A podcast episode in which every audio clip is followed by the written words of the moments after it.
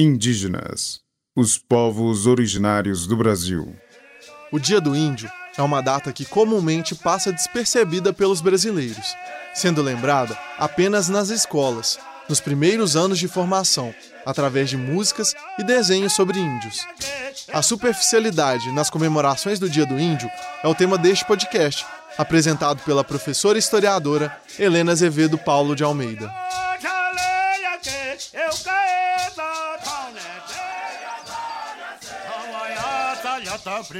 Ah, o Dia do Índio, criado mediante o decreto 5540 por Getúlio Vargas em 1943, em plena Segunda Guerra Mundial. Já comentamos aqui sobre como na Primeira República existiam projetos para delimitar o que seria a identidade brasileira, não é? Durante este período, também existiam outros projetos, e um deles era oficializar o indígena como identidade nacional. Logo após o Dia do Índio, também criaram o Dia de Tiradentes, Dia da Independência, Proclamação da República e o Dia do Trabalhador. Todos os últimos são feriados nacionais, inspirados em feitos do passado. Mas os indígenas ficam só na identidade, né? Ou melhor, na formação da identidade brasileira. Algo que ajudou a construir a nação, mas ficou lá na sua construção. Já passou. Já pararam para pensar na superficialidade que é a comemoração do Dia do Índio? A maior parte da comemoração que envolve esse dia fica na escola. E na maioria das escolas, principalmente considerando a educação infantil, a celebração se limita a desenhar indígenas, colocar um cocar na cabeça das crianças e, ao fim, tocar uma determinada música de uma antiga apresentadora infantil que fala sobre brincar de índio. É simplesmente lamentável. Vamos falar de apenas alguns poucos problemas sobre essa tal celebração.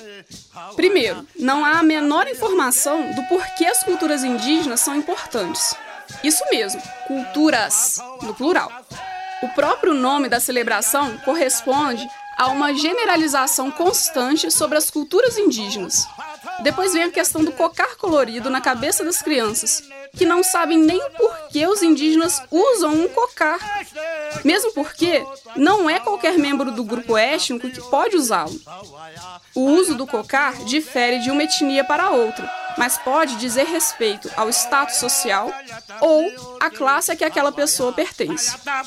E tem outra coisa que particularmente me incomoda muito: a generalização não só das etnias que existem no Brasil, mas das que existem nas Américas. Sim, porque muitas das referências utilizadas para mostrar os indígenas durante as comemorações do Dia do Índio são de etnias da América do Norte. Mas claro que isso também é uma generalização. Não são todas as escolas que adotam essa postura. Mesmo porque é importante falar sobre etnias em outros lugares das Américas também, desde que isso seja evidenciado para os alunos. Sem esses cuidados, teimamos em continuar com uma generalização sobre os povos originários.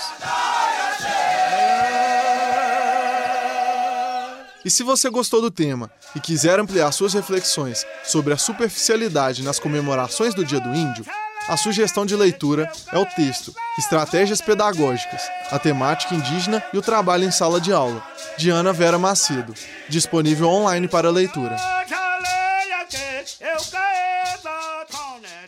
Indígenas, os povos originários do Brasil.